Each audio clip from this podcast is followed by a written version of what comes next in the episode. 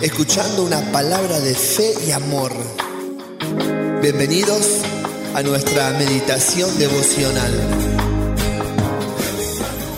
Querida familia, muy pero muy buenos días. Estamos en esta mañana hermosa de este día, saludándoles a ustedes ya comenzando nuestra meditación devocional de este día que es y será muy pero muy especial por todas las cosas grandes que Dios está haciendo en nosotros y por nosotros. Un saludo muy grande a la distancia, muchísimas gracias por permitirme compartir contigo estos minutos de este tu día. Que el Señor te bendiga, que su gracia sea hoy sobre tu vida y sobre todo aquello que estás emprendiendo. Hoy estamos finalizando nuestra serie sobre cómo ser alguien fructífero, así que muy atento porque hoy vamos a tocar un punto muy pero muy especial. No sin antes decirte que te puedes comunicar con nosotros para tus peticiones de oración y cualquier otro tipo de inquietud que tengas a nuestro email edwinpopodevocional.com. Así que muy, pero muy listos y muy preparados para todo lo que Dios va a hacer en esta mañana. Hoy estaremos entonces concluyendo nuestra serie donde vamos a ver el cuarto punto, ¿verdad? Para ser alguien fructífero que tiene que ver con esperar la cosecha, tener una expectativa de cosecha. Si algo impide en nuestra vida que a veces seamos personas que veamos el fruto que cosechemos, es que pues justamente no tenemos una expectativa de cosecha porque no hemos entendido una de las leyes que gobierna la creación, y es que a toda semilla sembrada le viene un fruto a recoger. Es decir, el resultado de toda semilla que tú colocas traerá un fruto en tu vida. La palabra de Dios dice en Mateo capítulo número 3, el versículo 8, en la parábola del sembrador, palabra de Jesús, cuando dice, pero parte cayó en buena tierra y dio fruto, cual a ciento, cual a sesenta y cual a treinta por uno. El deseo de Dios es que la semilla que Él ha colocado en nosotros dé fruto. Y por ende, lo que Dios quiere con nuestra vida es que seamos personas de fruto. Y si tú te has dejado podar por Dios, si tú te has dejado procesar por Dios, hoy quiero despertar tu corazón para que tengas una expectativa, una expectativa santa, una expectativa grande de que algo poderoso del cielo viene para tu vida. No camines por la vida simplemente pensando que son circunstancias que te ha tocado pasar, que te ha tocado vivir y que simplemente porque así es la vida o porque así lo quiso Dios. No, Dios no anda jugando con la vida de las personas. Si Él ha estado trabajando en tu vida, si Él ha estado trabajando en tu corazón, es porque Él quiere levantarte a un nivel más alto. Si estás en algo bueno, te llevará a algo mejor. Y si estás en algo mejor, te va a llevar a algo excelente, algo glorioso. Es el deseo de Dios para cada uno de nosotros.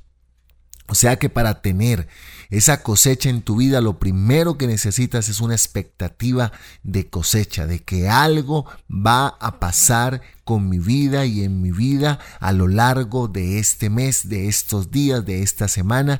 Viene una cosecha para mi vida. Viene una cosecha en mi vida y en mi corazón. En la palabra de Dios quiero compartirte un versículo que leíamos ayer en Juan capítulo 12, versículo 24, palabras del Señor Jesús también cuando dice, les digo la verdad, el grano de trigo, a menos que sea sembrado en la tierra y muera, queda solo. Sin embargo, su muerte producirá muchos granos nuevos, una abundante cosecha de nuevas vidas. Jesús sembró su vida, Jesús derramó su vida, Jesús fue ese grano de trigo que cayó en tierra y al tercer día resucitó. Después de todo el proceso que Dios ha estado haciendo contigo, tú ya no eres el mismo. En ti hay otro carácter, en ti hay, hay otra visión, en ti hay otros objetivos. Dios obrará en favor tuyo. No tengas temor. Y si usted siente que ha tocado fondo, pues dele gracias a Dios, porque entonces la única salida será hacia arriba. Y algo que debes comprender para tu cosecha también es que hay que crecer internamente y no solamente externamente. Dios necesita cambiar tu corazón, cambiar tu lenguaje, cambiar tu visión y el éxito público que vas a tener a partir de este momento va a ser el resultado de tu vida de intimidad y de devoción con Dios. Ahora quiero compartirte esto en la parte final. En Gálatas 6, versículo 6 al 7 dice, el que es enseñado en la palabra, haga partícipe de toda cosa buena al que lo instruye. No os engañéis, Dios no puede ser burlado, pues todo lo que el hombre sembrare, eso también segará. Todo lo que el hombre sembrare, eso también segará. ¿Qué quiere Dios que hagas cuando tengas tu cosecha en la mano a cualquier nivel? Primeramente, Nunca te olvides de quienes estuvieron caminando contigo cuando no tenías cosecha. Acuérdate de los que estaban caminando contigo, de los que te respaldaron, de los que oraron por ti, de los que te animaron, de los que te impulsaron a que no desmayaras. Número dos, dice ahí en el versículo, que debes también hacer partícipe de toda cosa buena al que te instruye en la palabra de Dios. Ustedes que se congregan en un lugar, hagan partícipe de sus testimonios a quienes son sus líderes, a quienes son sus pastores. Sean de bendición para ellos honren sus vidas, pues esos hombres y mujeres son el canal de bendición de Dios para ustedes. No menosprecien la palabra que Dios te da a través de sus siervos. Honra la vida de esos hombres y mujeres que día a día cuidan de ti, oran por ti, ministran tu vida, se esfuerzan por ti, aún pelean batallas espirituales por ti. Porque el mandamiento ahí en Gálatas 6 es que debes también hacerles partícipes de esa cosecha que tú estás recibiendo. Y número tres, cuando tú recibes tu cosecha en cualquier área de tu vida, recuerda también que debes apartar para colocar semilla. Debes apartar para colocar semilla. Colocar semillas es volver otra vez a disponernos a ser personas de fruto, de más fruto y fruto que permanezca. Y como último, para cerrar esta serie, decirte que el primer fruto que Dios quiere ver que aparezca en tu vida es el fruto del amor. Ama a Dios con todas tus fuerzas. Ama a Dios con todo tu corazón. Ámate a ti mismo como su palabra lo dice que lo debes hacer. Ama a los demás como te amas a ti mismo. Y ama aún a quienes no procuran tu bien. Bendícelos también y sé de bendición para ellos. Que Dios te bendiga entonces y vamos a hacer una oración en esta mañana. Amado Señor, muchísimas gracias porque son cosas muy grandes las que tú tienes para nosotros, Señor. Gracias por este tiempo de cosecha que ha comenzado para nosotros.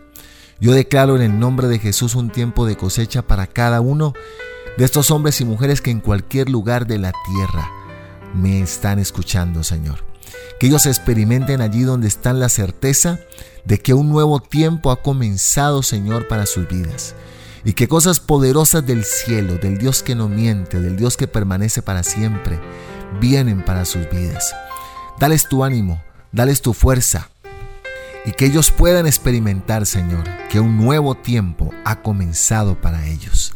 Sea tu bendición sobre ellos, sobre todo lo que emprenden. Y allí donde usted está, Extiéndale sus manos al cielo, levante su mirada al cielo y dígale, Señor, gracias porque hoy declara mi boca que comienzan en mi vida tiempos de cosecha. Tiempos de cosecha que compartiré con quienes han estado caminando conmigo, con quienes me han estado enseñando, animando, fortaleciendo. Gracias Señor, porque este es mi momento, este es mi tiempo y toda la gloria será solamente para ti Señor. En el nombre de Jesús. Amén. Y amén, amén, querida familia, amén, amén. Mi tiempo se ha terminado. Bueno, espero que esta serie sobre cómo ser alguien fructífero te haya gustado. Espero tus testimonios allí en nuestro email edwinpopodevocional.com. Que Dios te bendiga mucho. Un abrazo muy, pero muy grande a la distancia. Que el Señor te bendiga desde el sur hasta el norte de todas las Américas y en Europa.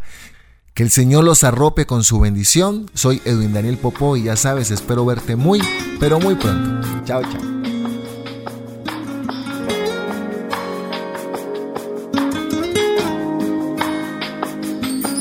Que tengas un día de plenitud y victoria. Nos encontraremos mañana. Dios te bendiga.